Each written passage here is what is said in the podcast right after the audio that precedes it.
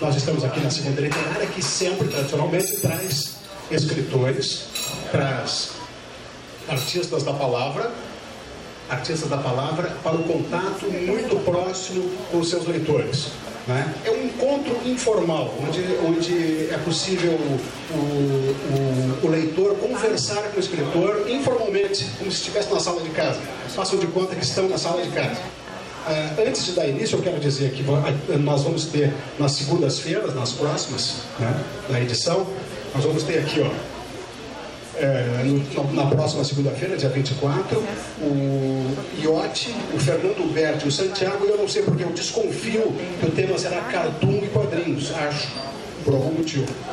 Uh, dia 31, na segunda-feira, às 19h30 também, a Cláudia Tages, a Marta Medeiros e a Paula Teitelbaum, por sinal está por aqui, eu a vi aqui. E, e por último, mas não menos importante, dia 7, nós teremos o David Coimbra e o Ted Correia, e o Correia tá?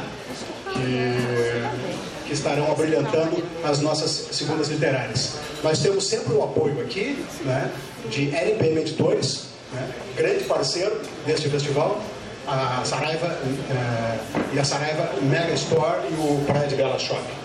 Senhoras e senhores, eu tenho grande prazer de anunciar os escritores, os grandes artistas, Luiz Augusto Fischer e Alci Wish, aqui eu peço uma afetuosa salva de palmas para receber a está.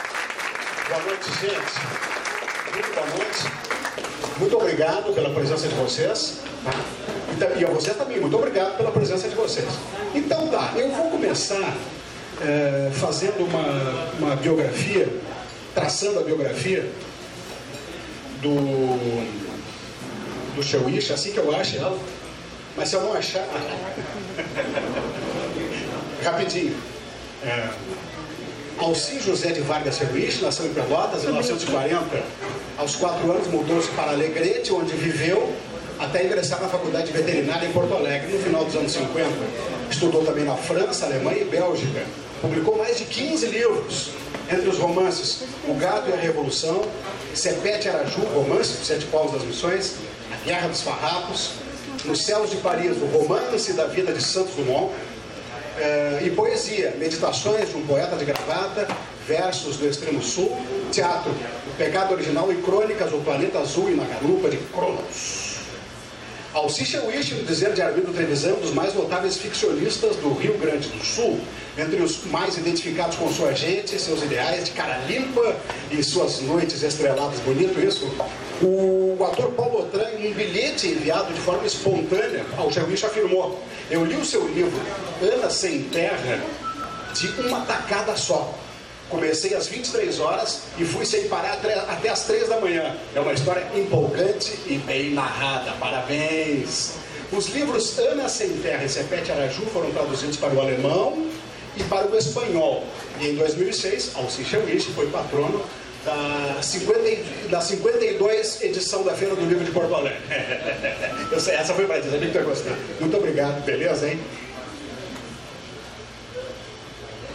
Eu sei como é que se diz 52, eu não vou dizer agora, mas eu sei. Professor Fischer, Sérgio Luiz Fischer, nasceu em Porto Alegre em 64. Desculpa, desculpa, não, não, me perdoa. Apaga, deleta, volta. Luiz Augusto Fischer, irmão do Sérgio, é professor de literatura e escritor. É autor de quadro Quatro Negros, Dicionário de Porto Alegres, que é maravilhoso, engraçadíssimo, e de Inteligência com Dor, Nelson Rodrigues, ensaísta, entre vários outros, muitos outros livros. Tá? Uh, eu sempre, eu, a gente começa aqui, de uma maneira geral, falando um pouquinho assim, de si, da sua visão como, como literato, como artista da palavra, e falando um pouquinho em geral do, do último livro, do livro que está lançando, está trabalhando no momento, tá certo? Então vou começar. Alci, como é que vai a literatura e o teu último trabalho? Antes de começar, não querendo, não querendo atrapalhar, eu quero dizer o seguinte, gente. Todos vocês podem fazer perguntas, conversar, não tem problema nenhum. Basta só pedir o microfone aqui que o, que o rapaz entrega, esse rapaz aqui de camisa estampa. Obrigado, vai.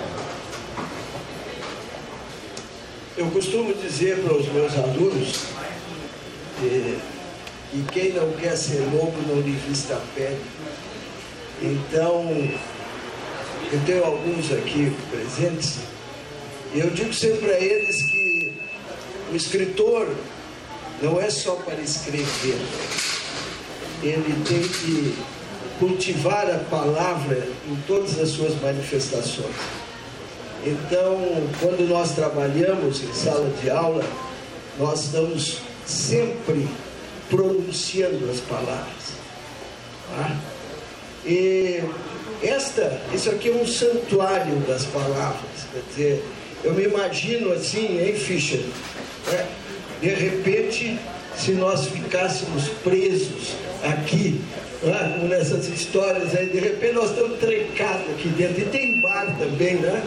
Então, vocês já imaginaram a loucura da gente ficar um mês trancado aqui, tendo que comer e beber e poder mexer nesses livros todos à nossa vontade? Né?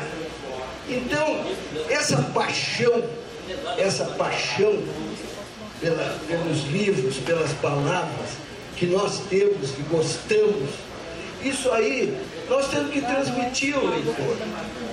Eu conto uma cena que aconteceu há uns três anos atrás comigo em Bagé, que é uma cidade que eu gosto muito, onde licionei na universidade lá. E era a feira do livro de Bagé e eu estava fazendo uma oficina literária que chama Introdução, não é? A Introdução à Arte de Escrever. E são três aulas. E ao terminar a terceira aula, terminando aquele curso, um aluno meu que era jornalista, ele se levantou e disse assim, não, não, mas eu, não vai terminar ainda. Eu tenho um desafio para o senhor. Tá? Diz ele, me diga uma palavra, o segredo de escrever, uma palavra só. Uma maluquice tão grande que eu também fui maluco peguei o giz, fui para o quadro negro e escrevi emoção. A emoção que nós somos capazes de sentir. Se nós não formos capazes de sentir essa emoção, como nós vamos transmiti-la ao leitor? De que maneira? Se nós não acreditamos nisso, como nós vamos obter esse resultado? E temos hoje, não é, Ficha, também que, no, essa adaptação ao mundo em que nós estamos vivendo. Eu sempre escrevi para o leitor. Então vou dizer, pô, mas essa é obrigação. Mas não é bem assim. Por quê? Porque existe uma série de influências em torno Bom, o Paulo Coelho está famoso e milionário por escrever dessa maneira. Então vamos todo mundo escrever dessa maneira. Tá? Então, nós temos que pensar dentro de nós, para mim, o fundamental é o seguinte. Eu, quando escolho um tema, ou ele me escolhe, tá? no caso do João Cândido, por exemplo, por que escrever sobre este tema? Porque existe uma coerência na obra. Um pouquinho mais do que tu dissesse, eu tenho 22 livros publicados. Mas existe uma coerência na tua obra. Se nós vamos pensar o seguinte, o meu primeiro livro, chamado O Gato e a Revolução, ele foi caçado pela ditadura. Se vocês lerem o livro hoje, vão cair na risada. Diz, mas por que caçar um livro desse? Porque ditador não tem bom humor. É uma sátira política que narra a experiência que eu tive quando fui presidente do centro acadêmico da velha escola de agronomia veterinária, tem um colega de turma ali, Joaquim, tá? e Casualmente está aí, ó, continua essa fidelidade lá pela época. Então, nós, aquela vivência dos diretórios acadêmicos, quem viveu aquele período, era impressionante, porque os estudantes tinham muita força. Eu me lembro do reitor Eliseu Bagnoli, que adorava os estudantes. E hoje, muita gente não sabe que o Eliseu Palholi nos chamou. Vocês sabem, esse hospital de clínicas estava fechado, estava construído, mas não abriam, não equipavam, não punham um médico lá dentro. E o Eliseu Palholi, reitor, nos chamou os presidentes dos centros acadêmicos e disse: façam uma greve para esse negócio, para eu poder pressionar o ministro e o presidente. Tá? Hoje. Mas não. Eu não sou italiano, mas gesticulo que é uma beleza. Então, ó, hoje se pode contar essas coisas. Quer dizer, ah, os estudantes são os baderneiros e não sei o quê. Eu recordo desta, inclusive um que era na época presidente da, da, do, do Centro Acadêmico da Engenharia, Fulvio Celso Petraco. Tá? Esse é um que estava lá. Quantas vezes chamaram o Petraco de agitador, de não sei o quê, caçaram o Petraco. Entanto, ele estava lá lutando para abrir um hospital. Ah, bom, esse meu livro foi caçado. Aí vocês podem imaginar um menino de vinte e poucos anos, seu primeiro livro caçado. E outra coisa, eles roubavam também, porque foram na, na editora Sulina pegaram 600 exemplares que tinham lá e deram sumiço nele, picotaram, não sei o que fizeram. É roubo, né? Mas valia tudo. No momento que havia tortura, que havia tudo isso, valia tudo. Bom, agora, o que aconteceu comigo? Eu tive que ir para São Paulo, praticamente exilado. Então, o que, que eu fui fazer? Eu queria escrever. E deu a sorte que eu fui morar na frente exatamente na frente da Biblioteca Pública de São Paulo, que é um espetáculo. E eu tinha na cabeça uma frase do nosso saudoso deputado Rui Ramos, em parente. Ah, sabe, né?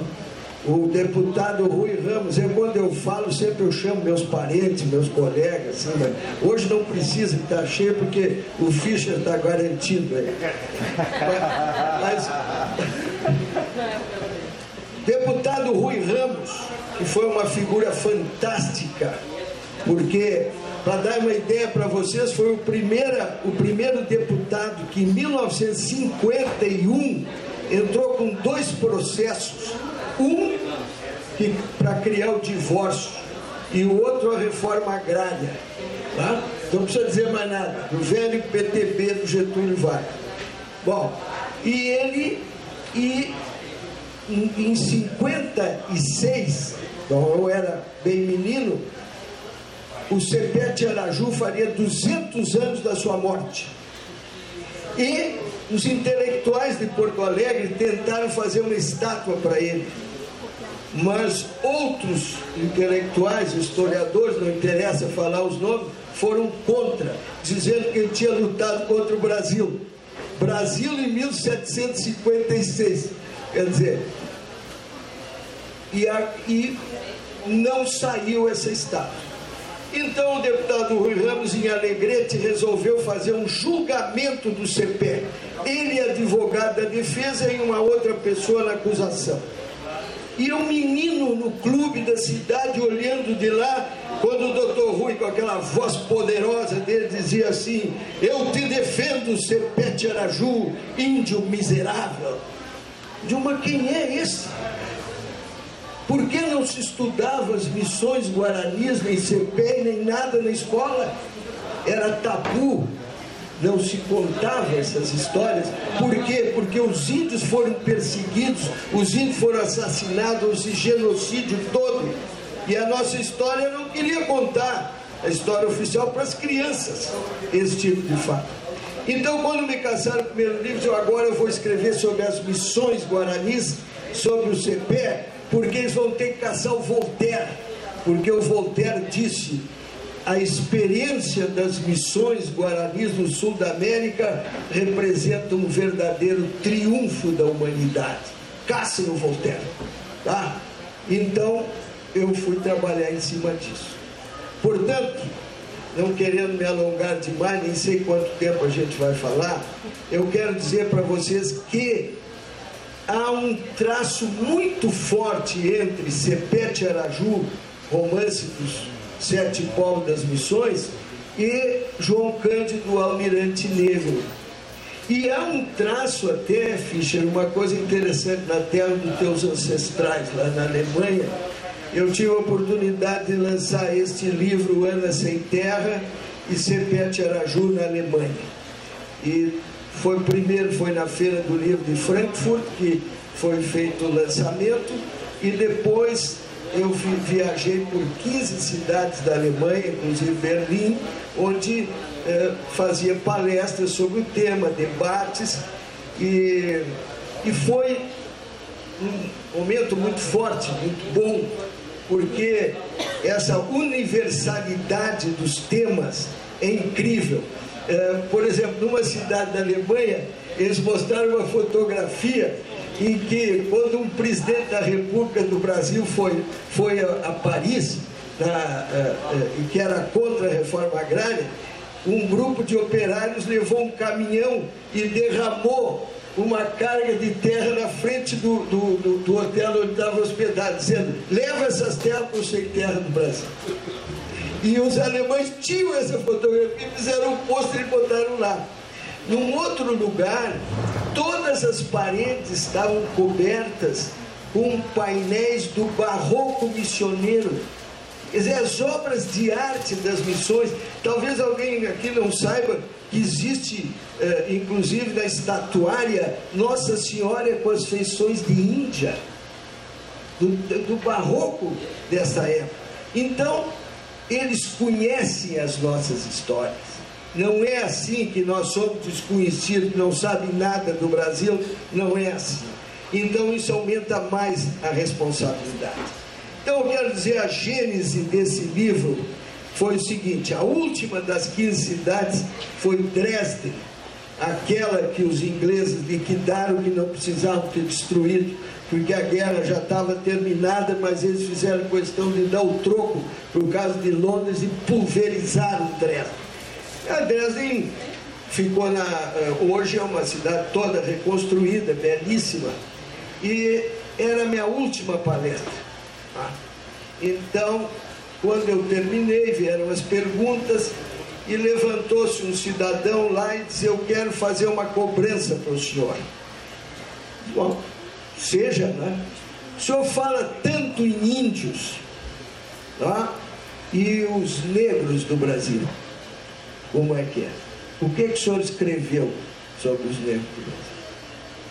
Eu digo, não escrevi nada mais que algumas crônicas, mas então o senhor vai escrever um livro do mesmo peso. Isto foi em 97. Na cabeça da gente, as ideias eu tenho um romance meio que me veio, me veio a última cena primeiro. O Mestiço de São Borja.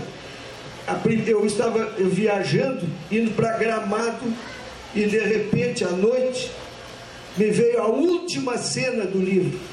E eu tive que escrever todo o livro para chegar nessa última cena. Então são essas maluquices, como é que as ideias vêm na cabeça da gente. Eu levei três anos pensando, vou escrever sobre zumbi dos palmares. Não dá, já tem tanto. Sobre o que, que eu vou escrever? Negrinho do pastoreio? O que, que eu vou escrever? E aquilo vai, e vai, e vai. Até que em 1990 foram os 90 anos da revolta da Chipata. E aí eu fui descobrir João Cândido. Mas como que eu não sabia? Como que eu não conhecia João Cândido? Porque é uma coisa impressionante como podem escamotear a verdade histórica, como pode esconder esses personagens. Eu não tinha nem ideia, dez anos atrás, que o João Cândido era gaúcho, que tinha nascido em Cruzilhada do Sul, na época pertencia a Rio Pardo, que esse menino, que o pai dele e o avô tinham lutado na guerra do Paraguai, que ele tinha sido tropeiro com 10 anos de idade, e ele foi por uma bobagem, porque ele brigou com o tio dele lá, e, e e, e com isso mandaram para a Marinha de castigo, porque naquela época as escolas de aprendiz de marinheiro mandavam só os meninos que não, que tinham problema, era para corrigir. Tá? Então, e o João Cândido então foi, foi para a escola de marinheiro e depois lutou na Revolução 93 depois, já como marinheiro, ele esteve lá com Plasto de Castro, também gaúcho daqui de São Gabriel, que conseguiu a independência do Acre e depois impediu, mais do que conseguir a independência do Acre, impediu que o Acre fosse alugado pelos americanos, que era o plano da Bolívia. Quer dizer, hoje nós teríamos um Estado americano em plena Amazônia, não sei de que tamanho já seria, 100 anos depois, né? Vocês imaginam. Pois o Plácio de Castro impediu isso e disse isso: eu vou lutar, não é para tirar o Acre da Bolívia, é para impedir que a Bolívia entregue o Acre para os americanos. Está lá, é história. E o João Grande lutou por isso também, como marinheiro. Muito bem o João Cândido, quando assumiu, quando, quando realmente ele assumiu essa revolta, é incrível, porque ele já deveria ser muito mais dentro da Marinha. Mas e como ele era negro e era pobre, ele não conseguia sair do marinheiro de primeira classe. Nem a cabo ele não chegou. Ah? No entanto, ele tinha todos os cursos que podia ter na época e quando o Brasil comprou os maiores encoraçados da Inglaterra, Minas Gerais e São Paulo, poderosíssimos, a própria Inglaterra só tinha um encoraçado. O João Cândido foi escolhido para ir estudar na Inglaterra, com outros marinheiros, para se prepararem para a tripulação desses navios moderníssimos. E lá ele descobriu que não se surrava marinheiro há mais de, de meio século na Europa. Ele descobriu que marinheiro tinha horário de trabalho, que comia bem, que tinha respeito, e fosse a qual fosse a sua origem, poderia crescer dentro da corporação. E ele descobriu também naquelas conversas de boteco, porque durante o dia eles estudavam para manobrar os navios e à noite tomavam cerveja e conversavam. Ele descobriu a história do encoraçado Potemkin, que tinha acontecido em 1905 e ele estava quatro anos depois, em 1909. Então, quando eles fizeram a revolta no Rio de Janeiro, para que nenhum marinheiro mais fosse chicoteado, fosse supliciado, com todos os outros formados e os comandantes que tinham cultura, que tinham tudo, que comiam, bebiam, viviam bem ali e tinha um limite ainda terrível, trágico, de 25 chibatadas, mas este último que sofreu, que eu conto nesse livro, o marinheiro é, o marinheiro que sofreu essas chibatadas, o Menezes, ele levou 250 chibatadas. É algo que não se sabe como ele não morreu, dizia ele, porque depois da centésima chibatada, ele desmaiou nos braços de Ogum, que era o seu santo guerreiro. Então, meus amigos, eu quero agradecer a este alemão que tocou na minha consciência lá em Dresden. Eu quero agradecer a todos que escreveram, os historiadores que pesquisaram, que trabalharam, para que eu pudesse recolher essas informações. Tendo a Marinha de Guerra, infelizmente, embora tenha pessoas muito boas, os documentos que eu consegui praticamente foram clandestinos, porque o oficial de marinha não pode aceitar o João Grande, não pode. Então, a realidade é que hoje, no centenário da revolta da Chibata, nós podemos ressuscitar o João Cândido de uma forma que as crianças negras do Brasil, todas as crianças do Brasil, mas principalmente as de origem africana, posso, sabendo que o João Cândido fez, de que eles também lutaram. Nós ganhamos tudo de presente. Dom Pedro puxou a espada, independência ou morte, era um príncipe português. Quem fez a nossa república foi, era, o, era o ministro da guerra. Ah, puxou a espada também, aqui é uma república. Ah, agora a, revolta da Chibata foi feita por dois mil marinheiros negros que enfrentaram toda aquela sociedade racista terrível, ameaçaram o Rio de Janeiro com aqueles canhões, não destruíram o Rio de Janeiro e, ao contrário, construíram o civismo, a liberdade e o fim da escravatura no Brasil. Me honro extremamente de participar da narrativa dessa história. E quero também, ao encerrar, dizer ao meu amigo querido Fischer, companheiro de luta, de que nós, é, como eu disse hoje na rádio, nós temos uma felicidade aqui no Rio Grande do Sul, que nós somos amigos. Nesse momento eu estou preocupado com a saúde do Macir Esclia, que está internado. Nós já ficamos sabendo que ele está melhor, teve um problema de saúde. Nós somos amigos. Nós somos escritores do Rio Grande do Sul. Isso é muito bom.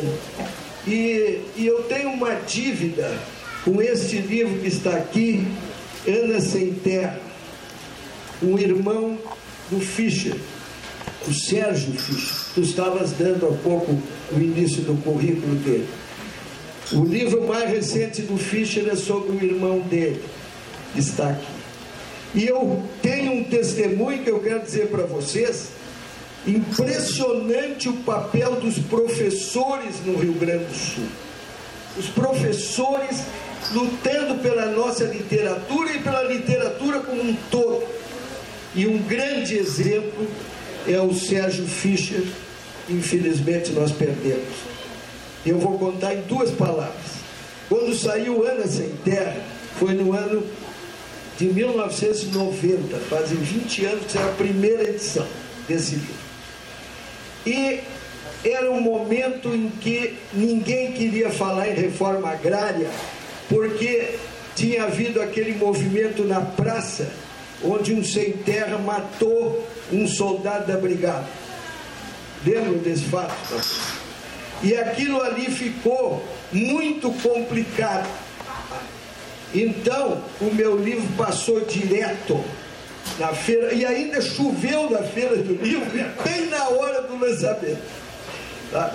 Aqueles que, estavam lá ainda tiveram bom. E o que aconteceu? Terminou a feira, o livro até vendeu alguma coisa na feira, e logo veio o verão, não tínhamos essa iniciativa aqui para falar num livro lançado na feira em novembro, de falar em janeiro, isso não existia. Então o que aconteceu? O livro passou batido até março, não aconteceu nada. Quando foi em fim de março, o meu editor me chamou e disse assim: O que é está acontecendo que, que na livraria Sulina, lá do shopping Guatemi, o teu livro está vendendo, que é uma beleza, mas só lá, não sei eu, porque era o Fischer, professor no Anchieta. Professor Locheta estava recomendando Ana Sem Terra para os seus alunos e fazendo com, debatendo o tema da reforma agrária com eles através desse livro. E aí, meus amigos, aconteceu aquele fenômeno. Foi indo, o livro foi crescendo, foi indo, foi andando, e daqui a pouco caiu na mão de um alemão que levou para lá e indicou em 94 para representar o Brasil na feira de Frankfurt. Mas quem botou a semente na terra foi o Sérgio Fischer. E o sangue é bom e eu entrego a palavra para o irmão dele. Muito obrigado.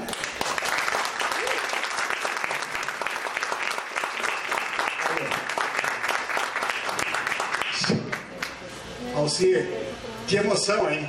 Isso aqui é emoção. Ele falou no início, né? Ele definiu a literatura, a emoção. Botei a palavra. É.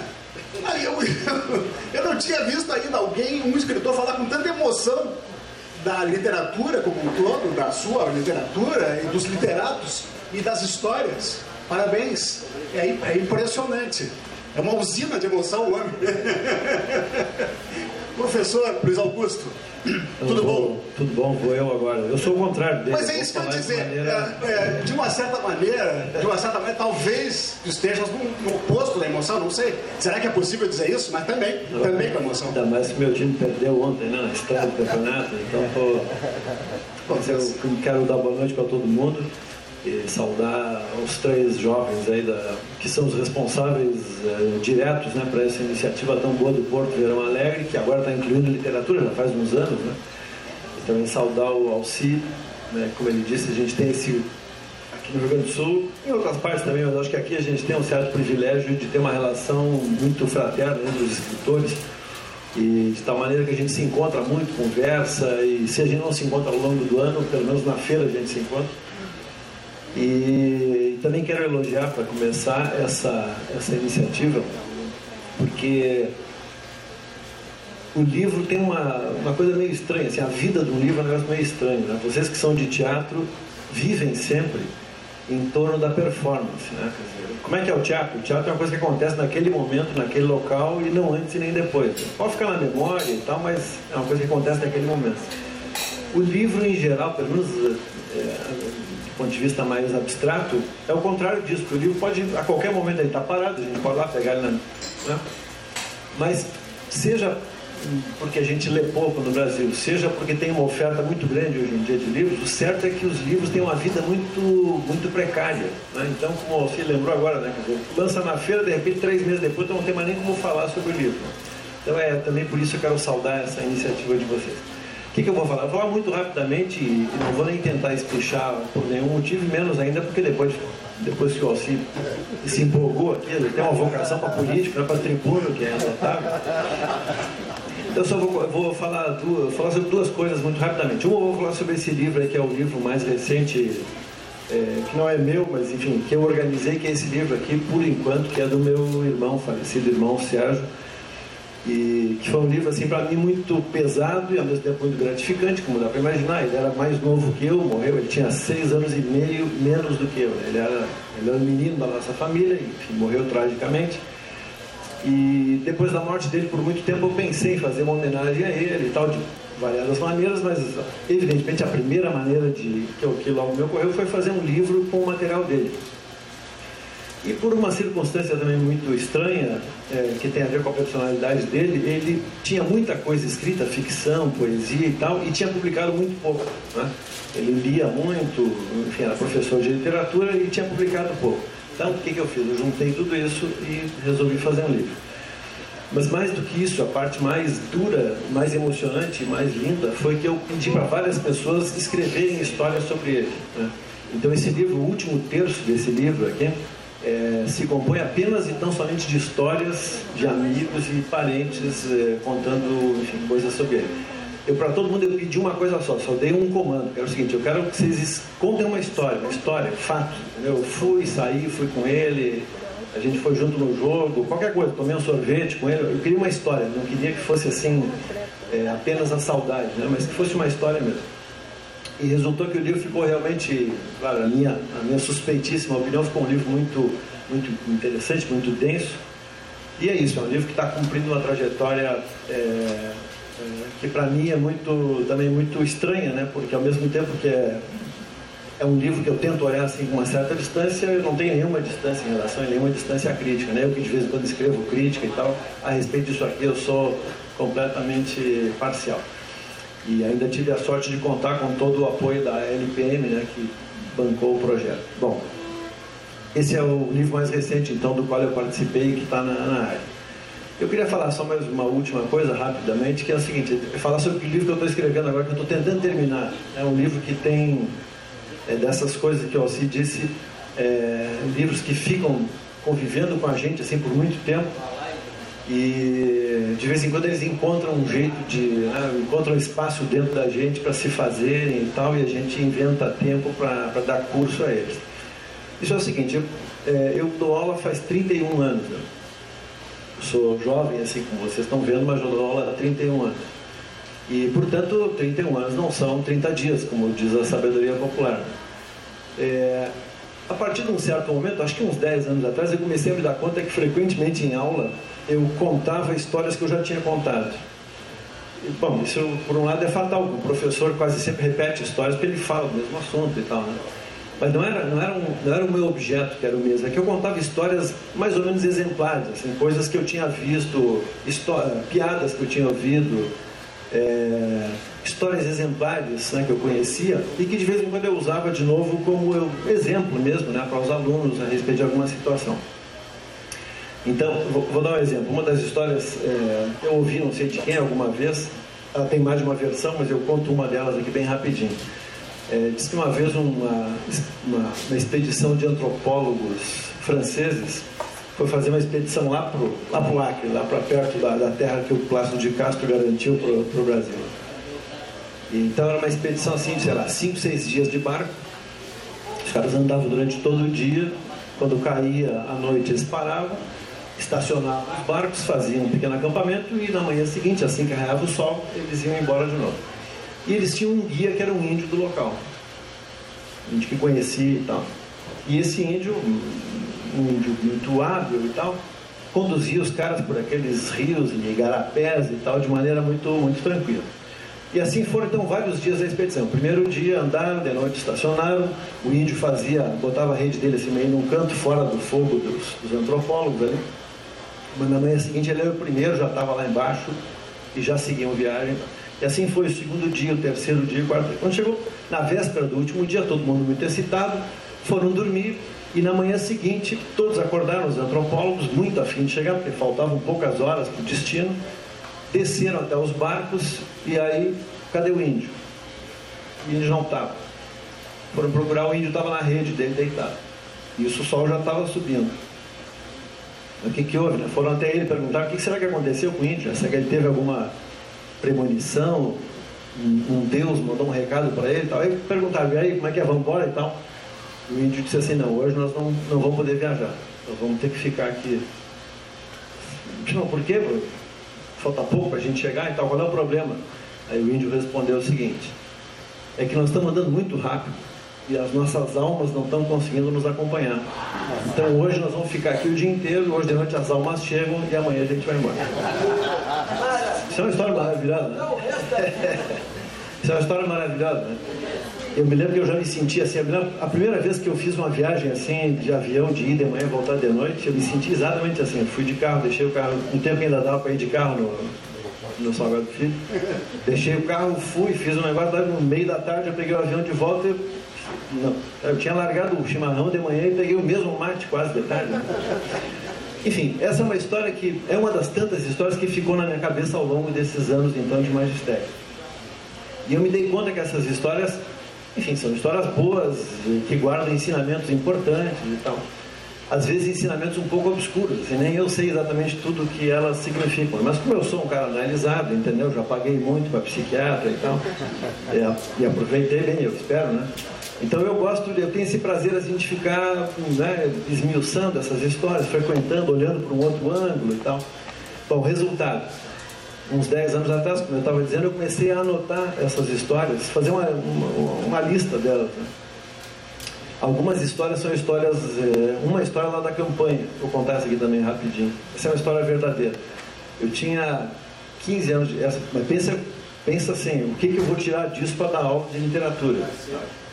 Eu tava, tinha uns 15 anos de idade e um amigo meu me convidou para ir visitar uma fazenda lá no interior de, no interior de Cachoeira do Sul, lá no Piquiri, que é para o lado, lado de Encruzilhada, né? quase no, acho que é no limite com Encruzilhada. Esse amigo também era um cara como eu, assim, gaúcho, como vocês estão vendo, né? um cara completamente urbano e tal, mas tinha um parente lá, resolveu ir, me convidou, eu fui, com 15 anos, o cara aceita qualquer negócio. Né? Muito bem, fomos lá, enfim, depois de mil peripécias, ia a, localidade acho que tinha dois ônibus por semana, assim, dois dias por semana tinha ônibus, né, dois dias para voltar, e no mesmo dia de tarde, algo assim. Muito bem, fomos lá na casa de um tio dele, ficamos num ambiente assim muito primitivo, não tinha energia elétrica, evidentemente. O tio dele, esse era um cara que fazia a barba de noite com um lampião em cima da mesa, assim, um espelho e com a faca, a mesma faca que ele usava, tudo ele usava para inclusive para parar aquele bigodinho, nariz sublinhado. Aquele, né? Muito bem. Estamos lá, então um dia esse tio nos recomendou que a gente fosse visitar um outro parente deles. Por acaso o cara se chamava Benjamin, que é o nome do meu filho hoje em dia. Né? É, vulgo seu beijinho. Seu beijinho era um fazendeiro muito velho, parente desse meu amigo também, e que justamente por ser muito velho gostaria de uma visita dos meninos da cidade, aquela coisa. Muito bem, fomos lá. Chegamos lá e o velho beijinho, esse era uma simpatia total, um cara da melhor qualidade. Mas era um cara com 80 e alguns anos, quase cego e quase surdo. Era difícil de fazer prosperar uma conversa com ele. Muito bem, passamos lá uma noite, dois ou três dias e tal, e num desses dias choveu muito. Aí era o dia de a gente voltar então da casa do seu beijinho até a casa desse primeiro tio. Era uma viagemzinha a cavalo, assim, de algumas horas, umas três horas mais ou menos. E como tinha chovido muito, seu beijinho disse assim: será que vocês vão conseguir passar lá naquele passo do não sei o que, onde tinha um, um, arroiozinho, né? Eu digo, tem a menor ideia se, se dá ou não dá, né? Sabe, porque choveu muito e tal, e o meu amigo ele sabia tanto quanto eu, não tinha a menor ideia. Né? Porque né, o, o arroio pode ter saído fora da caixa, quem sabe os cavalos vão passar. Será que vocês conseguem sozinhos? Eu digo, ah, podemos tentar, enfim, já não sabia nada, estava ali por qualquer uma. Aí o seu beijinho disse, não, eu vou com vocês, pode deixar que eu vou com vocês. Ele era quase cego e quase surdo. Então andamos um tempo e tal, e chegamos no tal do passo. A situação era a seguinte, era uma, a gente estava no alto de uma coxilhazinha assim, aqui embaixo corria o rio, esse arroiozinho, e aqui subiu uma outra coxilha. Então bem, no, bem embaixo ali corria essa água. O seu beijinho para aqui em cima, quase cego quase surdo, olha lá para baixo e disse, não sei se essa água dá para passar ou não dá. O que, que vocês acham? A água estava fora daquela, daquela, daquele, daquelas árvorezinhas que ficam por ali, né? Eu digo, não sei, seu beijinho, o que, que o senhor acha? Faz assim, ó, vocês dois que são guri, vocês gritem bem forte chamem o Nicanor. O Nicanor era um cara, um funcionário da fazenda vizinha, que morava no alto da coxilha em frente. Então nós estamos em cima dessa coxilha aqui, lá do outro lado está a casa do Nicanor. A gente enxergava uma casinha. Acho que em linha reta, sei lá, dava 300 metros, 400 metros, coisa assim. Então vocês dois gritem, vão lá, bem forte. E eu e o César, esse meu amigo, então vamos lá, um, dois, três. E aí, Nicanor!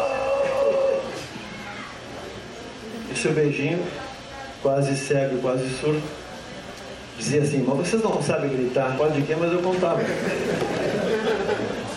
Não, eu até depois eu acabei desenvolvendo uma tese que eu não vou apresentar aqui porque demora muito tempo, que é, é um, um ensinamento sobre o corte epistemológico necessário, estou falando sério mesmo, para fazer uma dissertação ou uma tese é, explicado pelo, pelo grito do Nicanor do seu beijinho pedroso. Né? É verdade. Depende do corte que tu faz. Mas enfim, resumindo, já falei demais. Essas histórias todas eu colecionei e escrevi ao longo de bastante tempo. Escrevi e tentei interpretar um pouco, contando, enfim, coisas sobre escrever, sobre ler, sobre entender literatura e tal, né? E é isso. Então tá, um livro assim tá meio encaminhado e deve sair no primeiro semestre desse ano. Aí. Tá bom, falei bastante, não xinguei ninguém, então tá, tá bem. Muito obrigado.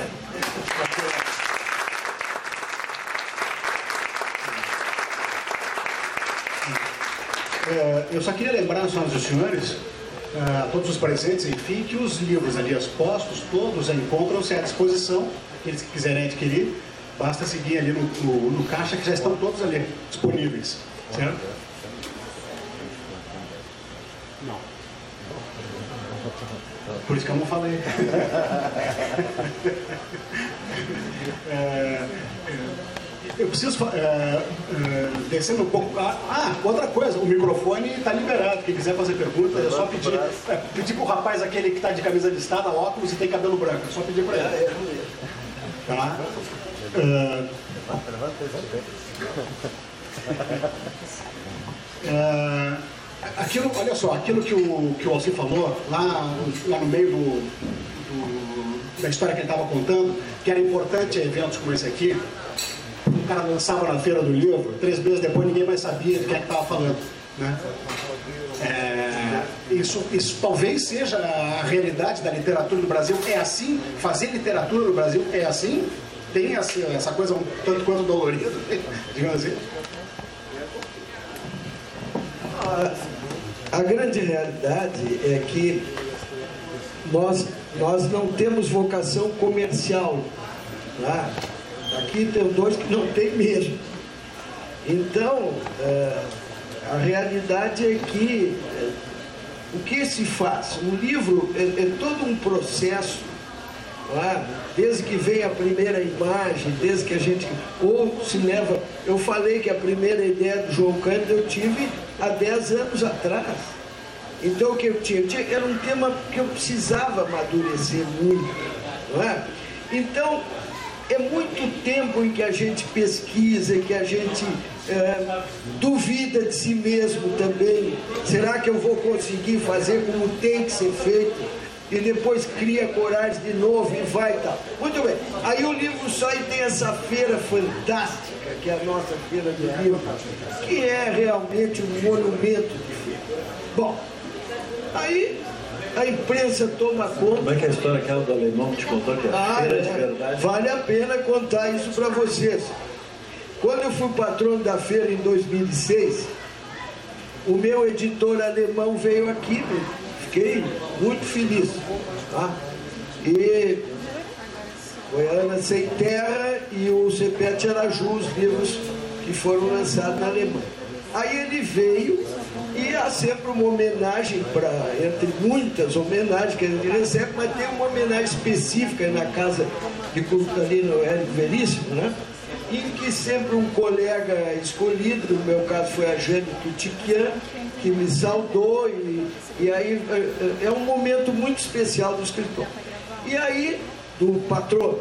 E aí eu, claro, quando foi a minha vez de falar, eu, eu mencionei a honra de estar com o meu editor alemão e que uh, eu conhecera na maior feira do livro do mundo, que é a Feira de Frankfurt.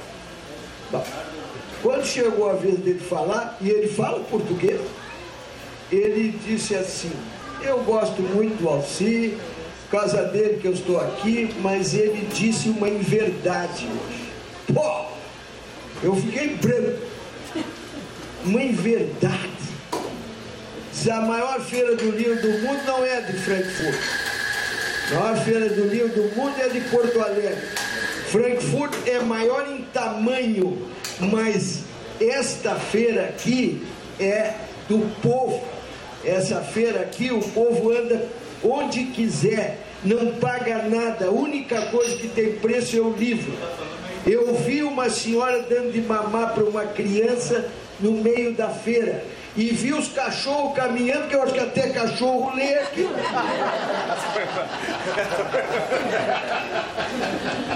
Ora, vocês imaginam então que até esta oportunidade que vocês criaram para os escritores, a nossa feira termina em 15 de novembro. E já vem as, o, o, nós somos professores, temos que cuidar dos nossos alunos, e os alunos se formam e outros têm exame, não sei o quê, e já vem o Natal, e já vem o primeiro do ano, e depois já emenda com a praia o carnaval, e aí? Quer dizer, não se trabalha mais o livro, não se trabalhava mais o livro. Eu, em toda a minha vida, é a primeira vez que eu estou falando aqui em Porto Alegre em janeiro sobre um livro meu. Tá? Maneira que. É, não é uma realidade? Então o que acontece?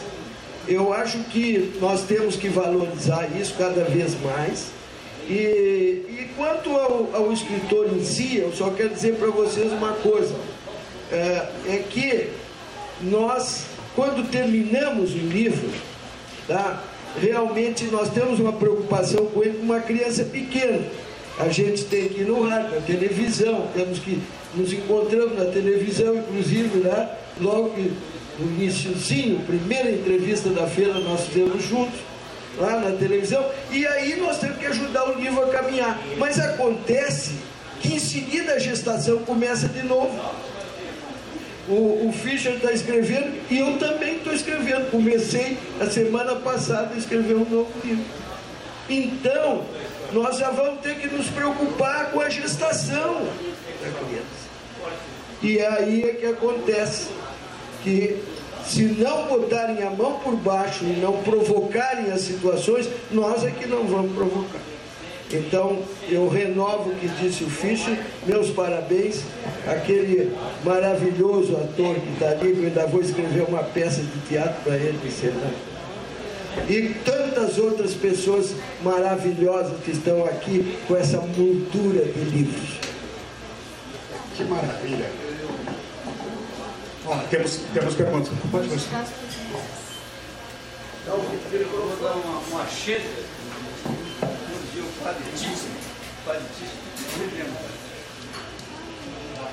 na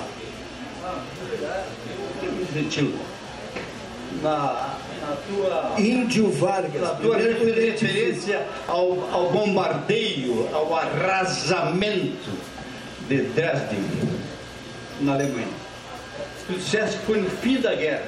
As pessoas geralmente quando dizem que uma coisa aconteceu que era no fim da guerra, dizem, não, mas não era assim por, porque Hiroshima e Nagasaki, a guerra já estava terminada mesmo, mas tinha os resistentes lá tudo coisa. Isso não justifica a bomba atômica.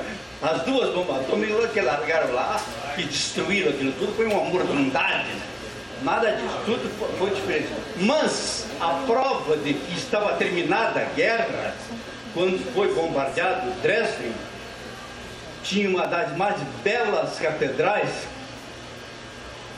da Alemanha, é que o Hitler já estava no bunker, porque o, último lugar onde ele esteve, em solo alemão, e fora da Alemanha também, porque só foi na Áustria e na Alemanha, na Alemanha, ele não acreditava em mais nada. Depois deu um passeiozinho por Arco do Triunfo para ver a vitória dele. Aí aquilo ali é, é figuração de eleitoral. Né? Bom, então ele já estava lá. Estava lá e o Goebbels também foi para lá. O Goebbels foi com uma família, com cinco filhos, que foram, foram eliminados né? na hora, na hora, na hora da, da, da Mataram os próprios filhos. ele, ele matou cinco filhos. Porque diz o seguinte, a justificativa tem que ser justificada, não, não dá. País onde, os, onde eu não, não puder, onde não pôde triunfar e frutificar os seus efeitos, as ideias do Führer, como ele chamava, o Hitler, não tem lugar para para o desenvolvimento e implementação das ideias do Hitler, não tem lugar para os meus filhos viver. Por isso, a Magda, a Magda, a Magda Goebbels se suicidou e matou junto com ele os outros cinco. Dito isto, eu quero provar, e essa é a prova então de que ele já estava lá. Lá foi o último lugar, lá que ele se suicidou. Lá que eu dei um tiro e tomou o veneno. Deu um tiro, deu, deu um tiro, deu, deu um tiro ele e a, e a, e a, e a Magda.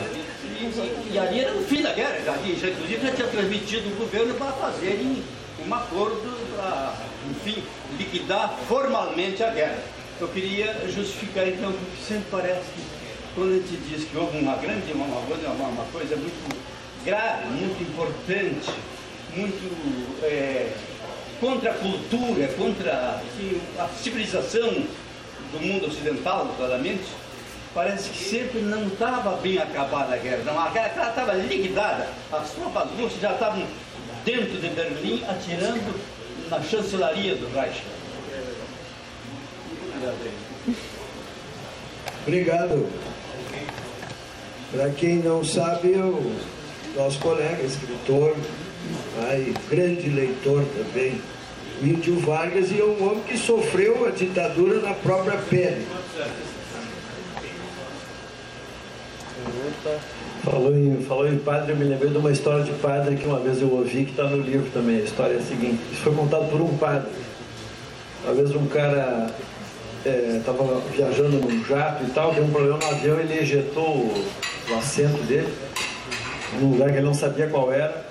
E aí veio com paraquedas e tal, e, o, e acabou que o paraquedas ficou pendurado numa árvore muito alta. O cara ficou então lá de cima, com as pernas no ar e tal, balançando, não sabia onde é que ele estava, né? Ele estava lá e estava esperando alguém passar, e de repente passa um sujeito lá embaixo, e aí o, o paraquedista ela olha para o cara de baixo e diz assim, onde é que eu estou? O cara de baixo respondeu, pendurado na árvore. Aí o cara do paraquedas disse assim, o senhor é padre, né? Disse pro cara de baixo. Aí o cara de baixo disse, eu sou, mas como é que o senhor sabe? Eu estou vestido como civil e tal, né? Isso é, é simples, é porque o senhor me deu uma resposta verdadeira e inútil.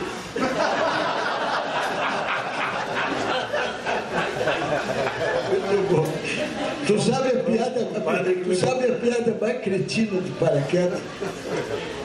Eu vou ter que contar. Não, a minha, a minha não é a minha, a minha não é Não, tu é ótimo. É uma lição Não, de não, não, tu, não, mas vou te contar essa que eu tenho que contar. Sujeito, o avião ia cair e tal, e ele salta de paraquedas e, e claro, ah, porque era um azarado medonho, né? Assim, não vai abrir, não vai abrir, não abriu mesmo. Ele via que era uma pedra de lá. E ele disse, meu São Francisco, meu São Francisco, me ajuda, meu São Francisco, que aparece uma mão assim agarra. Ah, muito obrigado, meu São Francisco de Assis. Eu sou de Paula. Eu sou... Essa. Foi de santo.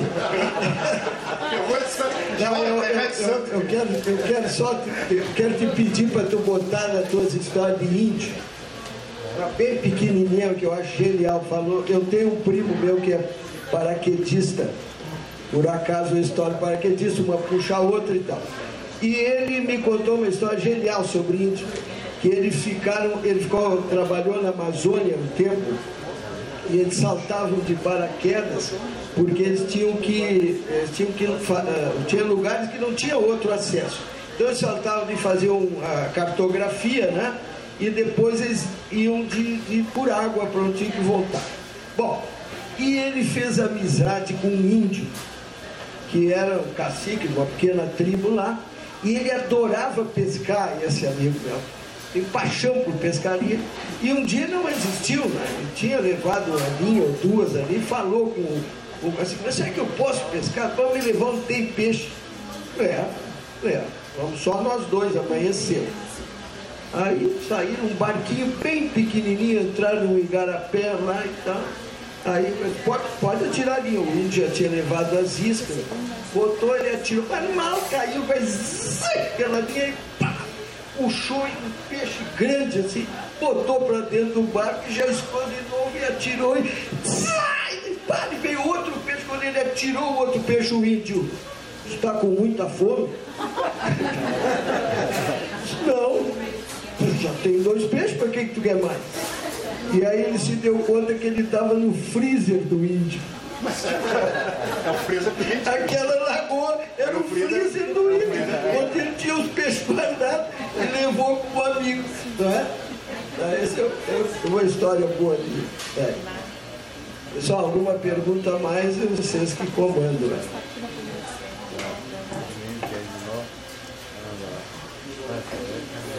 Muito bem, muito bem. É, o microfone está aberto, se alguém precisar, quiser fazer alguma pergunta, comentário. tá? Eu quero. Nós, em geral, temos assim cerca de uma hora para esse evento aqui, mais ou menos marcado uma hora. tá? Então, é, exatamente. Mas a conversa está muito boa. Está divertido, as pessoas estão se divertindo, está muito, tá muito gostoso esse encontro.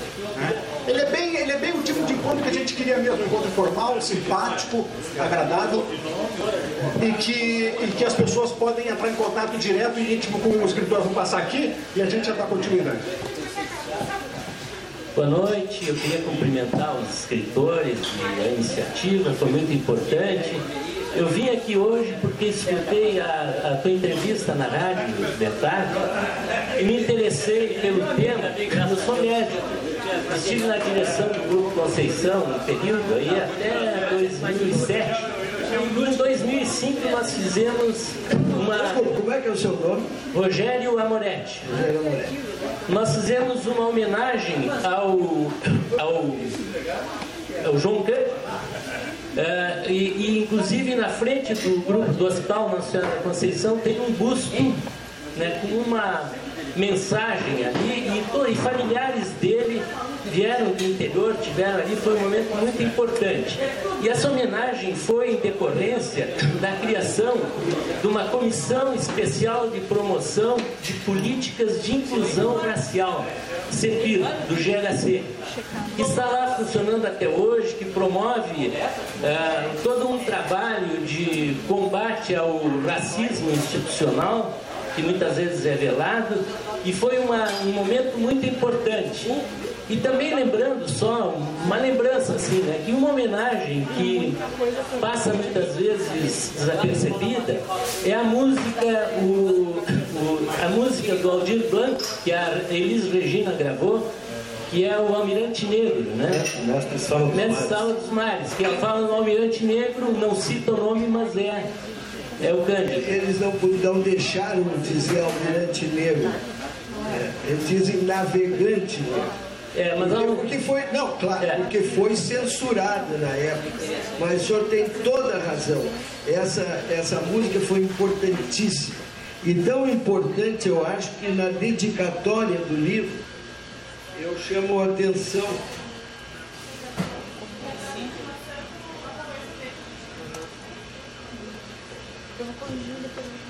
Dedico esse livro a Edmar Morel. Edmar Morel é o jornalista que fez o trabalho mais fantástico sobre João E, inclusive as entrevistas com ele e tudo.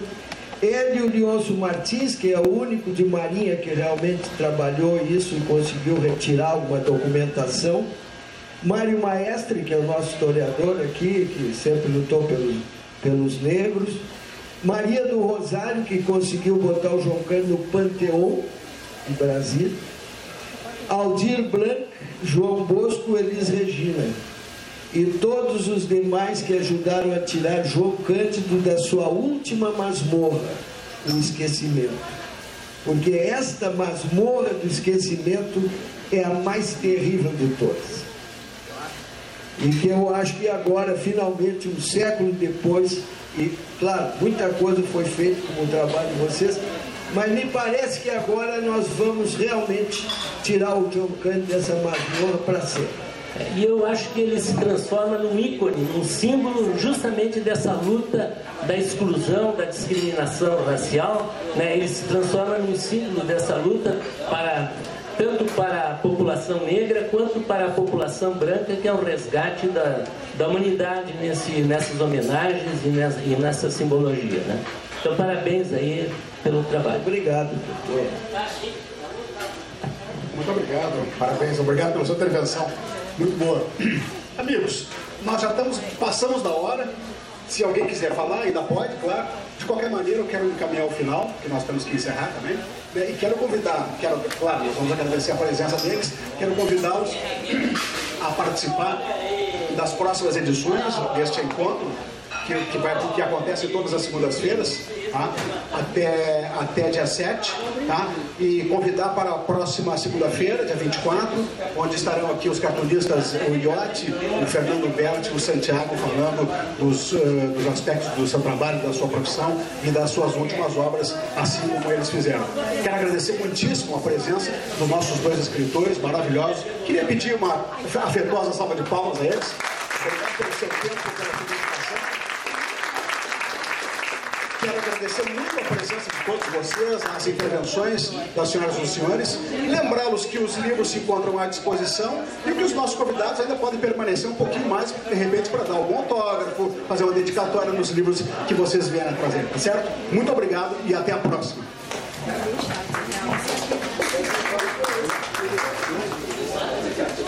Obrigado.